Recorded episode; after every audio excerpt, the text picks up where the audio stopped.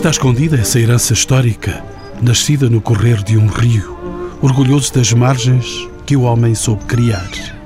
Nasceram os vinhedos, coroados pela Unesco, e o perfume de tão excelente néctar tomou lugares escuros de silêncio regenerador. Avolumaram-se as caves na outra banda, enquanto a paciência chegava aos vapores que mar adentro entregavam no estrangeiro o que os produtores de semelhante criação mal colocavam nas próprias mesas. Soltamos brindes a esse inegável fruto da terra e do trabalho dos homens, que em tempos que a história registra, o Marquês de Pombal ousou cuidar com peso e medida. Entre o marulhar tranquilo das águas de um douro entregar-se ao seio dos mares, cortado por silvos de gaivotas teimosas, sentamo-nos no recente Museu do Vinho do Porto, feito de paredes de dois metros de largura. Convidei para a conversa sobre a suspeitada herança um empresário que estudou economia na Universidade Londrina de Westminster. Paul Symington pertence à quinta geração de uma das mais antigas famílias inglesas presentes no Douro. É o maior produtor do vinho do Porto. Duarte Rocha foi o arquiteto-diretor do Departamento de Reabilitação Urbana do GAIURB que reestruturou desde 2008 o novo cenário do Cais de Gaia. António Barros Cardoso, professor da Faculdade de Letras do Porto, é coordenador científico do Grupo de Estudos de História da Viticultura do Oriense. E Liliana Pereira, licenciada em Gestão do Património, é a coordenadora do Museu do Vinho do Porto, a quem pergunto pela necessidade de um museu como este em que gravamos os encontros com o património aqui no Porto sentia-se um museu que retratasse a história do comércio e do vinho do Porto, que é o que este museu fala.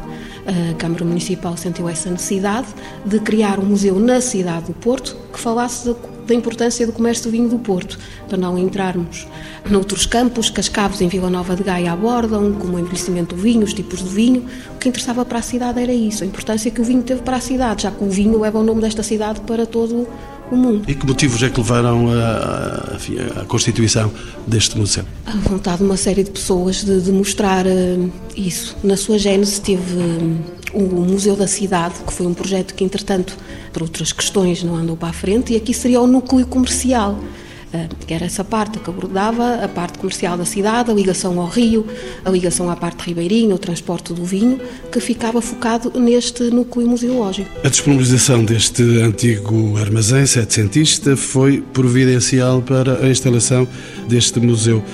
Que história significativa tem este edifício para aqui ser levantado este museu? Estamos no edifício de finais do século XVIII e foi construído de propósito para ser um armazém de, de vinhos. Logo a seguir à demarcação da região, em 1756, este armazém é construído entre 1781 e 1798 por uma família que já tinha uma série de propriedades no Douro, na região de Provozente, e que sente necessidade, após a demarcação da região, de construir um grande armazém aqui na cidade, quer para os vinhos que eles produziam, quer para os vinhos da Companhia Geral da Agricultura e Vinhas do Alto Douro. Foi por isso que nós escolhemos este edifício para albergar o Museu de Vinho do Porto, por todas essas questões históricas que estão ligadas ao edifício, em relação também ao armazenamento de vinho que foi feito aqui até 1822. Um edifício muito robusto, aqui as paredes denunciam esta robustez e este espaço? Muito. Uh, nós ocupamos o resto do chão do edifício, ele tem mais dois uh, pisos superior. E só para terem uma ideia das dimensões, uh, este tem duas naves, os pisos superiores têm cinco naves cada uma. E isto foi um edifício com alguma envergadura para a época, com algum realce, com alguma importância, porque aqui à volta não existiam edifícios destas dimensões. E como disse, é um edifício bastante robusto, as paredes têm dois metros de espessura, todas estas abóbodas os arcos para a colocação dos cascos aqui no interior, tudo isso serviu para escolhermos para o Museu do Vinho do Porto. Era toda uma simbologia que era preciso guardar dentro de um próprio Museu do Vinho do Porto. Precisava deste espaço? Sim, sim. Os arcos, para dar a ideia de armazém, a ideia de, de cave, a ideia de um sítio com história que serviu para guardar o vinho por pouco tempo, que foi pouco tempo, cerca de 30 anos, que serviu como armazém de vinhos, depois teve outras funções, mas que foi por propósito construído para isso. Professor António Barros Cardoso, o percurso das cidades do Porto e de Vila Nova de Gaia foram sempre unidos e separados pelo Rio Douro e pela história do vinho do Porto. De que altura datam as primeiras referências ao vinho do Porto, entendido como uma marca distintiva? Eh, as mais antigas referências à designação vinho do Porto que eu encontrei, e falo como historiador, eh, em arquivos eh, nacionais, é já do século XVIII, mas em arquivos estrangeiros, nomeadamente no Public Record Office em Londres, nos finais do século XVII, já há referências à designação vinho do Porto. As primeiras eh, de documentação nacional são eh, por volta de 1716. Há mesmo eh, um documento da Provedoria de Aveiro que fala de vinho marca Porto em 1730, por volta dessa altura, mas concretamente só a partir do século XVIII é que se finca, digamos assim, a marca Porto. Ou seja, e por que não Douro? A designação Douro aparece anteriormente à designação Porto. Aliás, desde o século XVI que a designação dos vinhos que chegam à cidade são vinho, é a designação vinho de Lamego ou vinho de cima do Douro. A designação Douro dificilmente a encontramos na documentação. Eh, as referências ao vinho com denominação Douro eh, não aparecem. Aparecem os vinhos referenciados, eh, nomeadamente a Lamego, grande centro religioso da região, é preciso não esquecer que era, sede, era e é sede de bispado, e portanto isso deu-lhe protagonismo, não é? De resto é a cidade mais importante do ponto de vista religioso, do ponto de vista cultural, daquilo que podemos considerar a região nuclear da futura região de Marcada do Douro. Claro que até finais do XVII ainda se encontra essa designação vinho de Lamego. A partir do século XVIII, em função do caudal de exportação de vinho do Porto, a partir eh, da cidade, ele começa a ser designado mundialmente por vinho do Porto. E já agora, por que não vinho de Gaia, já que ele estava armazenado do outro lado eh, do rio, no outro lado, como se diz habitualmente? Eh, ora bom, a designação vinho de Gaia não aparece como deve calcular. Porquê? Porque ao longo da primeira metade do século XVIII o vinho do Porto passa a ser uma marca da cidade do Porto no exterior. E Gaia aparece neste processo uh, do vinho do Porto, tanto quanto sei pelos estudos que uh, aprofundadamente fiz, aparece a partir dos anos 40 do século XVIII. E porquê? Porque até aos anos 40 do século XVIII praticamente não havia necessidade de armazenamento de vinhos na cidade por mais de um ano. Eh, ou seja, os vinhos que davam a prova do tempo, isto é, que envelheciam sem se deteriorar, eh, e essa é uma qualidade do vinho do Porto, esse envelhecimento procedia eh, em Inglaterra, isto é, não era realizado aqui na cidade. Portanto, o armazenamento aqui era temporário, muito curto. Os vinhos chegavam no tempo das carregações e eram imediatamente exportados para a Inglaterra para a Inglaterra e para outras partes, porque por vezes reduzimos a exportação de vinho do Porto ao mercado britânico, mas há outros mercados importantes no século XVIII, nomeadamente o mercado brasileiro, eh, que cresce até a um ritmo superior do que o mercado inglês. Pelas minhas contas, o mercado brasileiro cresce a um ritmo, na primeira metade do século XVIII, a um ritmo de 5% ao ano, enquanto que o mercado britânico anda nos 3, qualquer coisa por cento. Ora bem, acontece que eh, esses vinhos não eram, portanto, armazenados na cidade, não eram envelhecidos na cidade, eram envelhecidos noutras partes, e a partir dos anos 40 do século XVIII verifica-se que, eh, fruto da solicitação dos mercados, e falamos de solicitação significativa em termos de quantidade, a que a produção aqui no Douro não era capaz de responder, vão-se começando a fazer misturas pouco saudáveis eh, à boa qualidade do vinho do Douro. Pouco ortodoxas. Sim. E essa, essa circunstância leva a que alguns vinhos sejam rejeitados nas alfândegas britânicas e os comissários ingleses começam a dizer: não, não, nós só recebemos os vinhos depois deles terem dado aí a prova do tempo. E a prova do tempo eram dois, três anos de armazenamento sem se estragarem. E a partir daí então enviem-nos o vinho. Ora bem, esta realidade mudou completamente o armazenamento de vinho na cidade. Ou seja, se não havia necessidade de fazer grande estocagem de vinhos nas ruas da Baixa do Porto da época, falamos da Rua Nova, falamos da Reboleira, enfim, falamos das áreas daqui desta uh, zona ribeirinha do Porto, a partir dos anos 40 do século XVIII, com esta exigência, de envelhecimento, os vinhos tiveram que ser transportados e arrumados em Gaia, eh, porque no Porto não havia espaço para isso. E é a partir dessa altura que nasce, digamos, o encastelado de armazéns eh, em Vila Nova de Gaia. Porque havia lugares. Porque havia espaço livre, eh, não porque não houvesse já experiências anteriores de armazenamento, e há os primeiros armazéns estão logo à entrada, à saída, aliás, da ponte de Dom Luís I, mas toda a área que hoje conhecemos de armazenamento e estocagem de vinhos é uma realidade que nasce a partir dos anos 40 do século XVIII. E também se multiplica outra realidade, que é o transporte entre margens. Eh, começou por falar da, do rio como elemento de de separação entre as duas cidades e, e de unidade. Mas é mais um elemento de união do que de separação entre as duas cidades, que de resto tinham uma administração comum, não é? Arquiteto Duarte Rocha, bem-vindo aos encontros com o património. A existência das caves de que estávamos a falar levou o município de Gaia a investir nos últimos anos no arranjo dos espaços públicos. Foi um modo da Câmara de Gaia reconhecer e aproveitar a dependência da cidade face ao vinho do Porto. Falo com o arquiteto que é responsável por este novo cenário. É verdade que as caves têm aquela mola edificada com a sugestivo alçado principal de o centro histórico, que são as coberturas, que lhe criam uma unidade ímpar, de facto, em qualquer lado. Elas representam também a maior parte da área edificada do centro histórico, daquilo que nós chamamos de centro histórico hoje. O facto de a Câmara entender, a Câmara de Gaia, entender os responsáveis pelo ordenamento urbano, entenderem que é um fator muito importante económico e de desenvolvimento do próprio centro histórico desta, de toda esta estrutura urbana, é verdade, porque a parte não correspondente aos, aos armazéns é, é reduzida, é pequena, embora muito densa, que é a parte de serviços, de comércio e de habitação. Tudo isto representa uma dinâmica, que é aí que funciona a, a reabilitação urbana de facto, e aí está a gênese, que é criar dinâmicas urbanas fortes e, e sustentáveis também ao mesmo tempo. A reabilitação urbana que se fez uh, nos últimos dois anos com, com maior excelência, é verdade, tem a ver de facto com o princípio geral da reabilitação, ou do regime geral de reabilitação, que é o de dotar estas estruturas urbanas com novas infraestruturas. E as novas infraestruturas não se trata só de embelezar ou dar qualidade maior ao espaço público, mas sim àquilo que não é visível, que são o saneamento, eh, as infraestruturas elétricas, o gás, a água, tudo isso. De facto, o tratamento do espaço público e a qualidade que se imprimiu neste, nesta intervenção mais recente tem a ver também com as caves. E as caves representam uma grande parte do circuito rodoviário, por exemplo, é?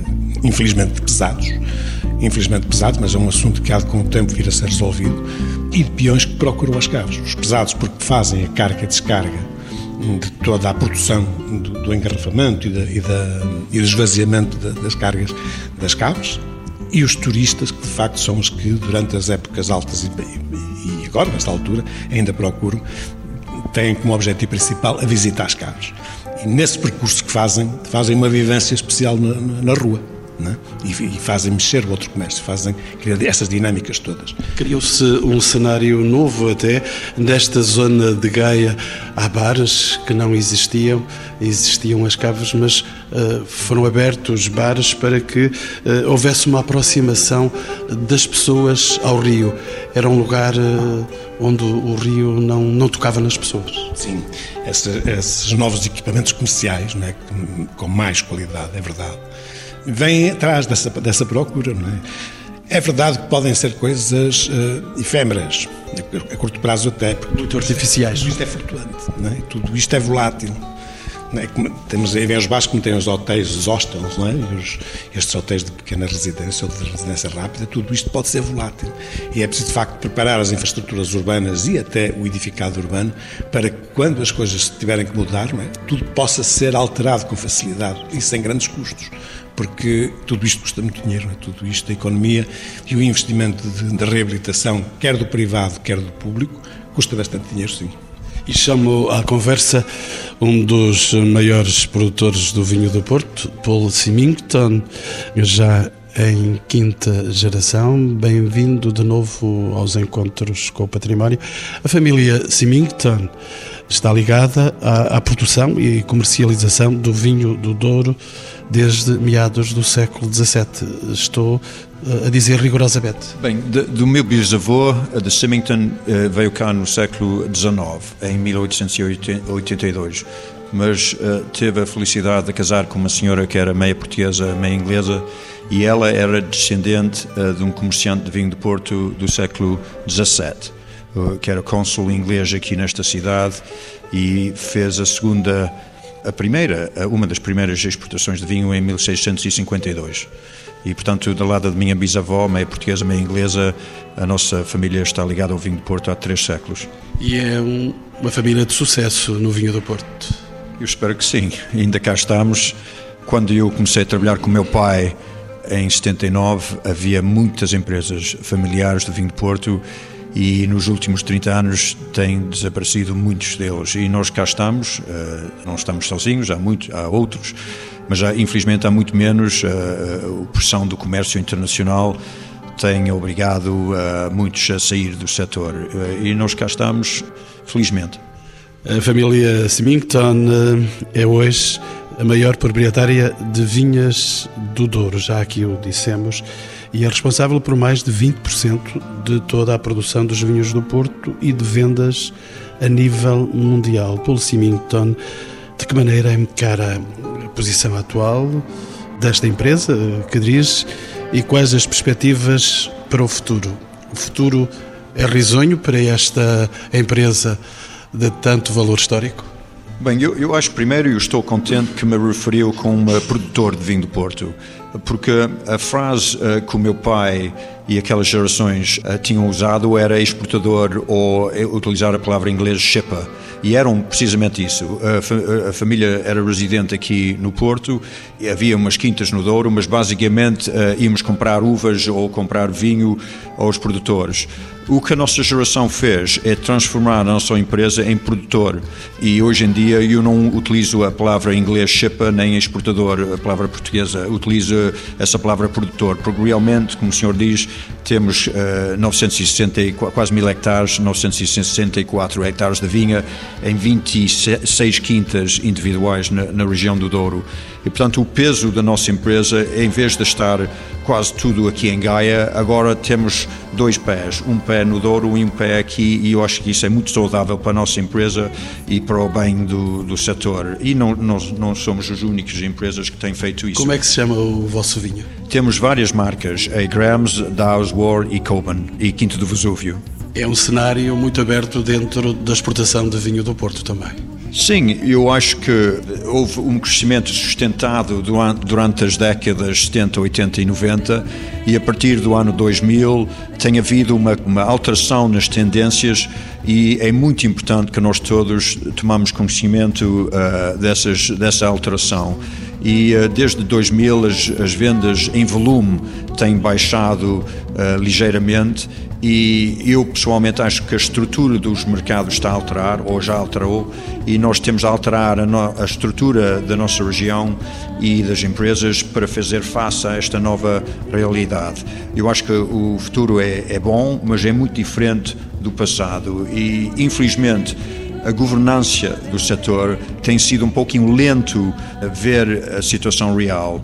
Isso tem uh, trazido estragos que eu acho que era perfeitamente possível evitá-las e agora é preciso realmente sentar e olhar para o futuro porque afeta Gaia, afeta a região do Douro e, e este, o, o, futuro, os próximos 10 anos, 15, 20 anos vai ser bom se nós adaptarmos bem a esta nova realidade. Symington, o vinho do Porto só se faz no Porto, ou seja, no Douro. Não há vinho do Porto fora de Portugal. Há vinhos generosos feitos em outros sítios e alguns, infelizmente, ainda utilizam o nome Porto, que é triste e danifica o nosso trabalho, mas é cada vez menos. Mas não tem a mesma qualidade, não tem a mesma sabor, não, não, não pode substituir aquela terra que nós temos no Douro, as nossas castas, o clima. Todos estes vertentes são essenciais para criar o nosso vinho e uh, pode plantar as nossas castas, pode fazer um vinho generoso, mas não tem o mesmo estilo, não tem a mesma qualidade. E nós temos, o nosso trabalho é fazer valer a qualidade que temos sem dúvida na nossa região. Descendo agora ao museu onde estamos, Liliana Pereira, as caves de Gaia são hoje um destino quase obrigatório para os turistas que chegam ao Porto e, eh, se me permite, mais até do que ao próprio Museu do Vinho do Porto, onde estamos. Que ligação existe entre os diversos uh, roteiros turísticos entre as duas cidades? Antes de mais, deixe-me só fazer uma pausazinha. Eu acho que a visita ao museu e a visita às, às caves são visitas que se complementam uma à outra. Visitar uma cave não inviabiliza visitar um museu, nem, nem vice-versa. Eu sei que a nível do portal do turismo da cidade do Porto, há referências ao museu, há referência a visitar as caves. Pesquisando por uh, vinho do Porto, existem lá rotas definidas para pessoas que venham com interesse em conhecer a cidade e as ligações que existem ao vinho e fazem mesmo referências à, ao Douro. E nós aqui mesmo, os turistas que visitam o museu, nós também encaminhamos para, para Vila Nova de Gaia, para visitar uma cave, para provar o vinho e para saber um bocadinho mais da história deste vinho que leva o nome da nossa cidade a todo o mundo. Eu vou voltar a falar com o Symington. Esquecia-me de lhe fazer e de lhe colocar esta questão, a par de outras caves de renome tem apostado a família Symington recentemente numa maior visibilidade das suas caves, é verdade isso? Bem, eu acho que a Câmara eh, de Gaia tem feito um trabalho excelente em ajudar a criar condições em Gaia para receber os turistas e a situação está muito melhor. E a nossa empresa investiu agora, vamos abrir uh, brevemente um museu. O museu já abriu, mas o restaurante abre daqui a duas a três semanas e temos feito um investimento muito grande nas, na nossa cave da Grams. E, e por Porquê? Porque há cada vez mais turista que aparece, vindo agora há muitos russos, eh, há muitos chineses, eh, há o tradicional português, inglês, holandês, francês. A nossa cave é um pouquinho afastado do rio, portanto nós temos de ter melhores condições, porque é muito fácil uma pessoa ir a pé através do Ponto Dom Luís e chegar lá às primeiras caves, e eles têm enorme movimento. Nós, estando cá atrás, temos de oferecer qualquer coisa diferente e é isso que estamos a tentar fazer. Mas nós estamos a apostar muito no turismo ligado ao vinho. Uh, Vê-se isso na Califórnia, na África do Sul, na França, onde um, os produtores estão a abrir cada vez mais ao público no sítio da produção. É isso que nós estamos a tentar fazer e eu fiz questão de fazer lá um museu. Uh, por exemplo, temos lá um relógio que era feito de propósito pela Patek Philippe na, uh, na Suíça, que foi a propriedade da rainha uh, Dona Maria Pia. E o meu bisavô comprou aquilo em 1910 ofereceu à mulher, que ela tal Beatriz Leitão de Carvalhosa Atkinson, a mulher dele, e ela infelizmente morreu em 1916. E eu soube que este relógio estava na cofre da nossa empresa desde 1916. E estava lá porque ninguém na família podia decidir de quem era o relógio.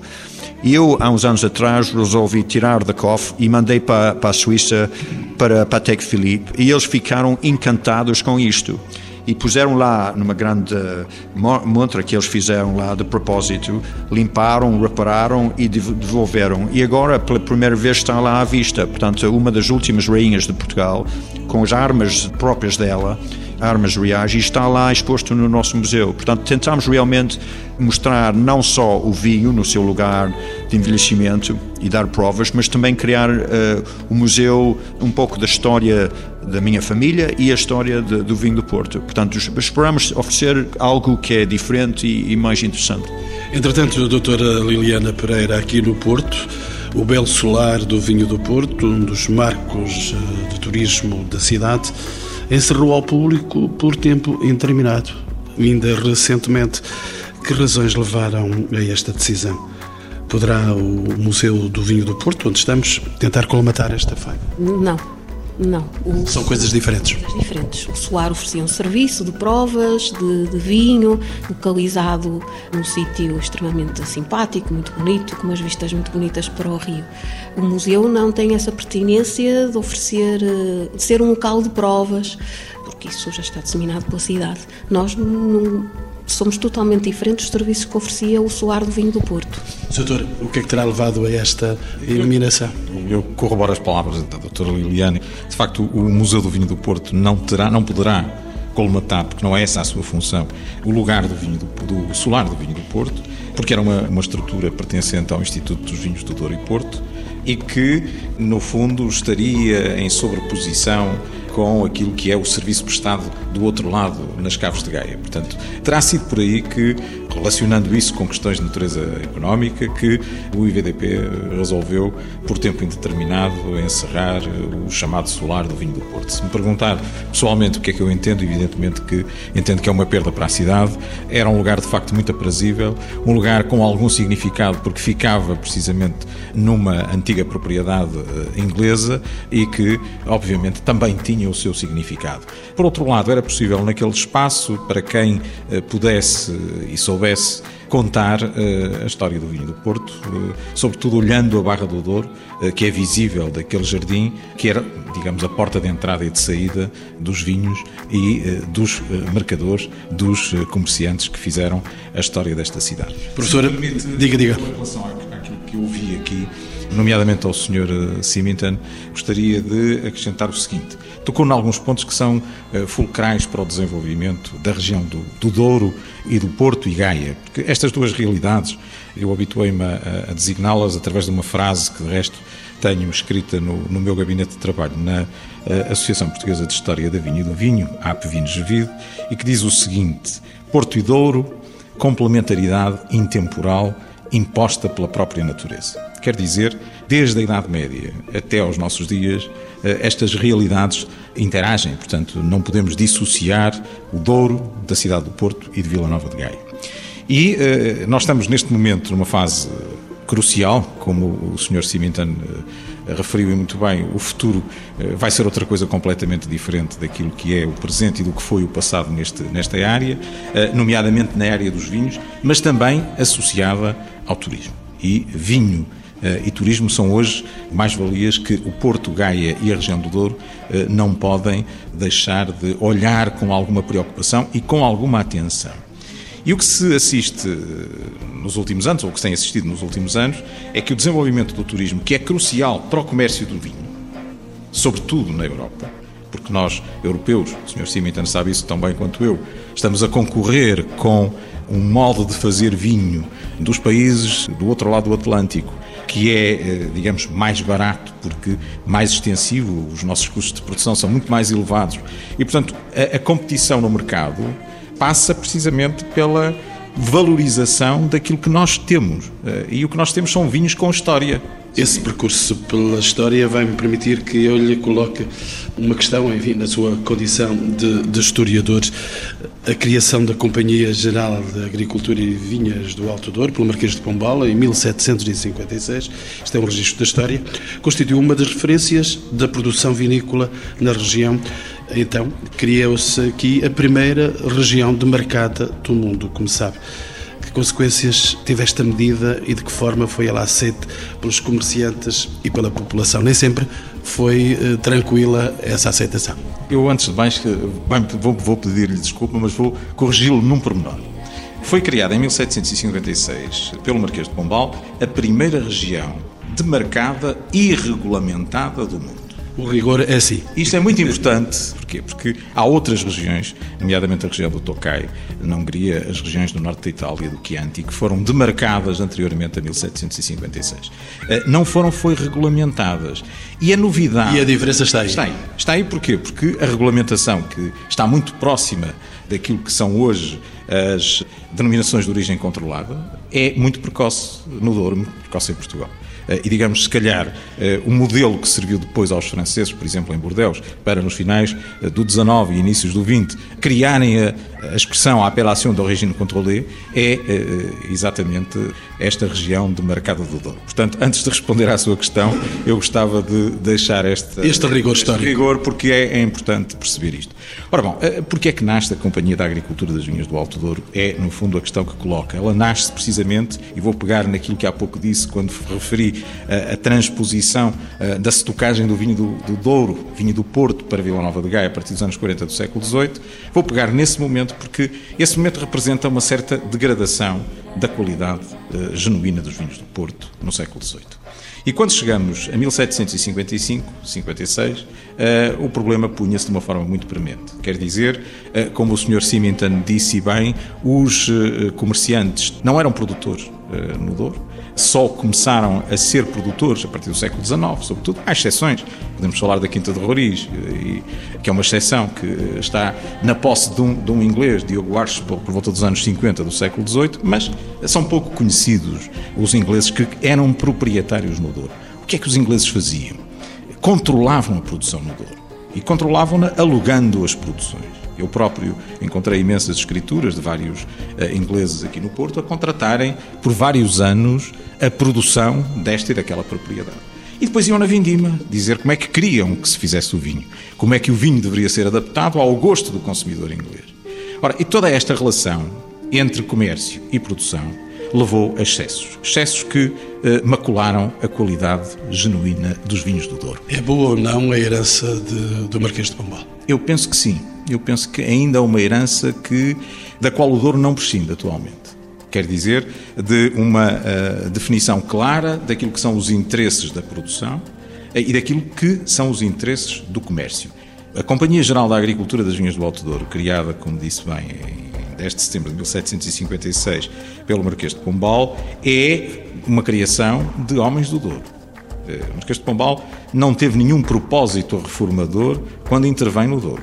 Quem intervém no Douro são homens do Douro, que são residentes, muitos deles aqui na cidade do Porto, para João de Mancilha, por exemplo, entre prima aqui do, Convento de São Domingos do Porto, ou Luís Beleza de Andrade, que foi o primeiro provedor da Companhia da Agricultura das Vinhas do Alto Douro, que era produtor também nas terras de Valdigem, que, mandatados por um outro grupo mais significativo, que não vale a pena aqui enumerar, eh, de produtores residentes na cidade do Porto, eh, acabaram por forçar o Marquês de Pombal a criar uma estrutura que lhes permitisse garantir a venda dos seus vinhos, que eles reputavam da melhor qualidade, às firmas britânicas do Porto, para evitar as misturas, para evitar a degradação eh, da qualidade. E sob esse ponto de vista, foi extraordinariamente importante a, a criação da Companhia Geral da Agricultura das Vinhas do Alto Douro.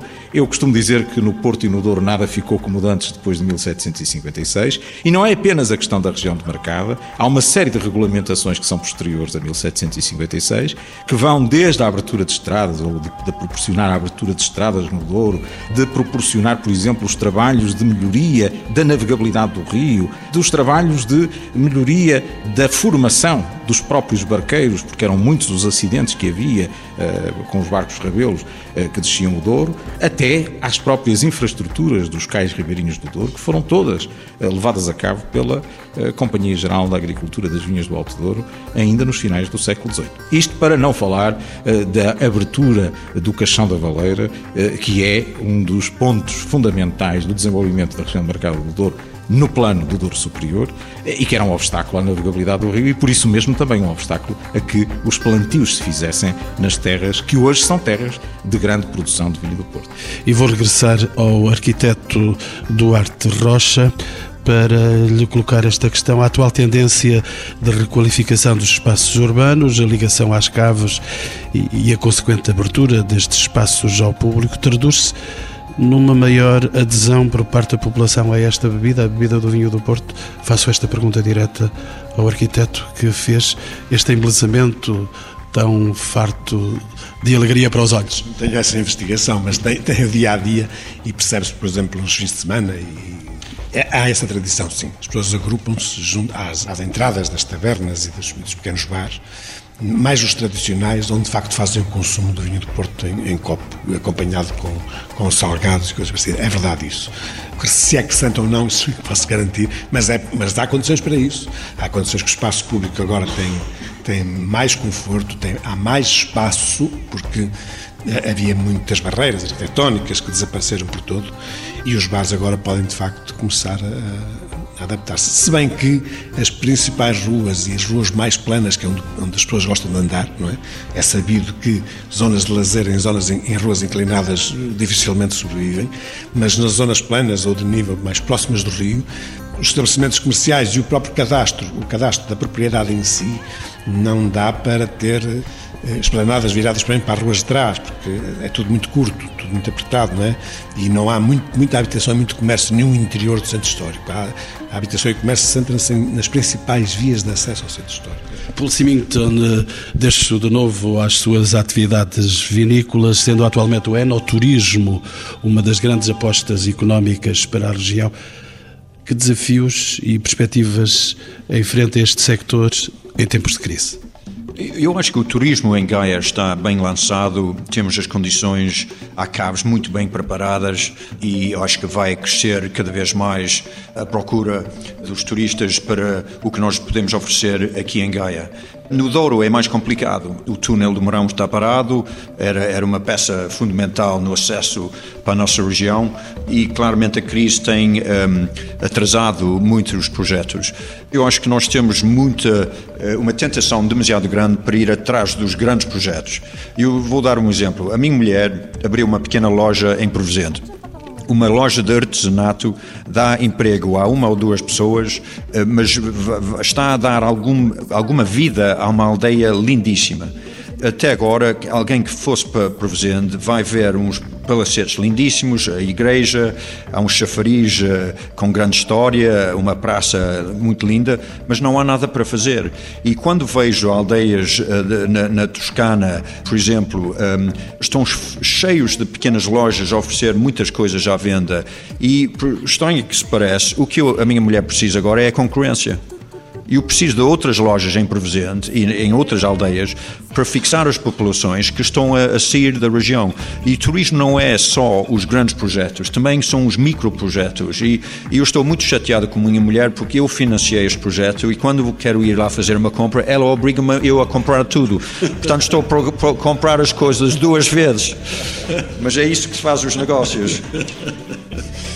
E depois deste humor inglês, aqui muito bem retratado pelo Sr. Symington, deixem-me, eh, já no final do programa, levantar uma questão que é eminentemente polémica no nosso meio. A inscrição do, do Alto Douro Vinheteiro como património da humanidade encontra-se ameaçado pela construção da barragem do Tua em plena zona tampão da área classificada. Que impactos terá esta estrutura na paisagem vitivinícola e na produção do vinho do Porto? E pergunto a Paul eh, Simington, que eh, tem por lá o seu vinho. Temos as duas quintas mais próximas deste projeto. A Quinta do Tua, que uh, compramos quando compramos a empresa Coban, e temos a, a Alma de, do Grams, Quinto dos Malvedos, onde já Tive o prazer de receber o primeiro-ministro britânico duas vezes e o ano passado o presidente da Polónia, entre muitas outras pessoas importantes. Portanto, para nós este enorme projeto é uma coisa muito difícil para nós, porque nós vendemos o nosso vinho, como o senhor professor disse, com a história uh, da nossa região, a história de, das vinhas, e ter um enorme projeto industrial uh, à, à nossa beira é complicado.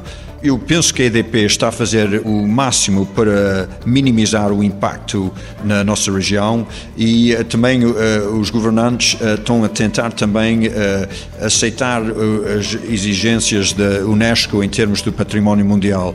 Mas eu não posso dizer que eu estou contente com este projeto, porque linhas de alta tensão ao lado de vinhas de maior qualidade é, é não, não dão. Uma coisa não dá com a outra. Sr. Professor, esta questão é eminentemente polémica. É eminentemente polémica e o Sr. Symington colocou exatamente o dedo na ferida, como se costuma dizer. Isto é, este projeto atinge duas quintas, a quinta do Tu, a quinta dos Malvedos, eh, que são de facto duas quintas históricas do Douro. Consideramos quintas históricas aquelas que estão plantadas anteriormente a 1756, eh, isto é, anteriormente à reforma pombalina, e não há muitas quintas históricas no Douro com uh, as características daquelas que foram referidas. Não é? Uh, ora bom, este é um exemplo que não se deve repetir.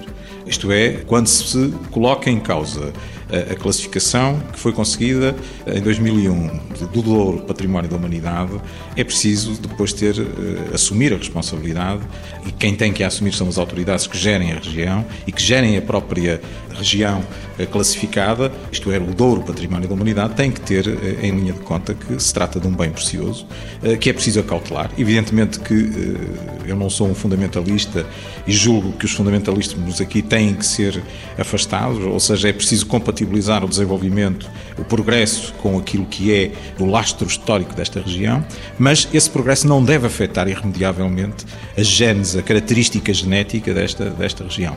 Arquiteto Duarte Rocha, se seca o vinho uh, montante, não se armazena em Vila Nova de Gaia. Não vale a pena fazer um terreiro bonito para receber o silêncio. Fazer eutanásia, o centro histórico. Isso é fazer eutanásia, porque os armazéns estão bem conservados, os armazéns não precisam. O centro histórico está feito. Não precisa de grandes intervenções, não precisa de projetos, não precisa deitar abaixo para fazer de novo, isso não se faz. Está feito. Precisa é qualificar o que existe o melhor possível. E, não deixe, e principalmente não deixar de degradar. As caves têm trabalhado imenso, investido imenso em conservar, em pelo menos manter, porque nem todos os armazéns estão ocupados, mas são propriedade na maioria das caves. Estamos a falar de uma grande área.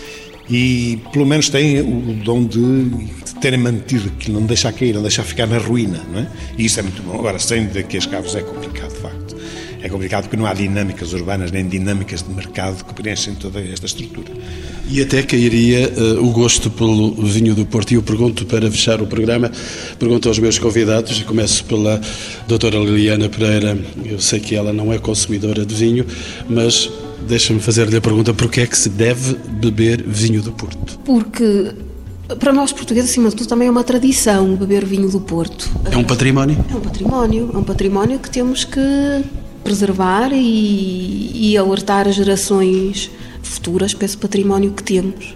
E o vinho do Porto é para ser bebido ou é para ser consumido, para ser desfrutado a qualquer momento e por qualquer eh, pessoa. Pela Simington, o seu vinho. Há uma coisa que não se deve uh, abandonar na vida, é uh, apreciar um Tony criado no Douro e envelhecido em Gaia, ou um Vintage criado no Douro e envelhecido em garrafa. São dois dos melhores vinhos no mundo e só alguém que não aprecia a vida não, não pode apreciar um vinho de, de, dessa qualidade. Professor Barros Cardoso, a história obriga a guardar o gosto do vinho do Porto. Sem dúvida. É um património para o futuro eu julgo que eh, dificilmente nós encontramos eh, patrimónios tão sólidos para o futuro como o vinho do Porto, a terra que o produziu, a cidade que o vendeu ao mundo, a cidade que ainda hoje o guarda. E, portanto, eh, volto a frisar, entre o Douro, o Porto e Gaia, há de facto um laço que é muito difícil de, de desfazer e esse será, sem dúvida, um património para o futuro. É preciso sabê-lo conservar na sua genuinidade, na sua qualidade. Arquiteto Duarte Rocha, vamos fazer um brinde ao vinho do Porto em Vila Nova de Gaia. O que eu espero, de facto, é que todas estas tradições, toda esta gênese, né, cresça, que se desenvolva, que se solidifique, né? E que a cultura do vinho do Porto também cresça, não é? porque a ideia começou lá um bocadinho que é cultura e é preciso incentivar e também é preciso ensinar a beber vinho do Porto. Não é? Eu não sou grande, não sou especialista no vinho, mas sou um apreciador baixinho, quer dizer, gosto de vinho de Porto e gosto de apreciar vinho de Porto. De facto, é quase, sei lá, é, é quase religioso, não é? É quase religioso saber vinho de Porto. É preciso estar num estado de espírito muito bom para se beber. Há quem diga que ele começou por ser vinho de missa, não é? Portanto, o senhor arquiteto não anda muito longe, exatamente. Religioso é, é, é, é a devoção e a vocação. É, é nesse, nesse aspecto que eu falo. É? Desde saborear, já ouvi essa expressão aqui há uns anos atrás, ao apreciar um vinho de Porto bastante velho, bastante quase laço, que era muito bom, e dizia que era o vinho, aquele vinho de Porto mastigava-se, não se bebia, não é? E de facto estava-se com um bocadinho do fundo do cálice, estava-se ali uma hora com aquele, com aquele néctar que era, era espantoso. O voto que eu faço é isso, é que tudo na vida e que todo o centro histórico, por exemplo, que que nos traz aqui, eh, se mantenha nesta vocação e nesta apetência para consolidar, para solidificar, para qualificar o, o centro histórico. Sim. E faço a última pergunta mesmo a um inglês em quinta geração em Portugal. Diga-me, porquê é que os portugueses, eu faço esta pergunta baixinho para ninguém eh, se escandalizar, porquê é que os portugueses não gostam ainda do vinho do Porto? Eu acho que o português gosta do vinho do Porto, só que não, não é apreciado em, em ocasiões suficientes. É nos batizados, nos casamentos e deve ser no dia a dia, em casa, ao fim de um, de um longo dia de trabalho, descansar na, na sua sala e apreciar um pequeno uh, cálice de vinho do Porto. É, é, é tirá-lo só das ocasiões formais. Isso é, é nosso objetivo.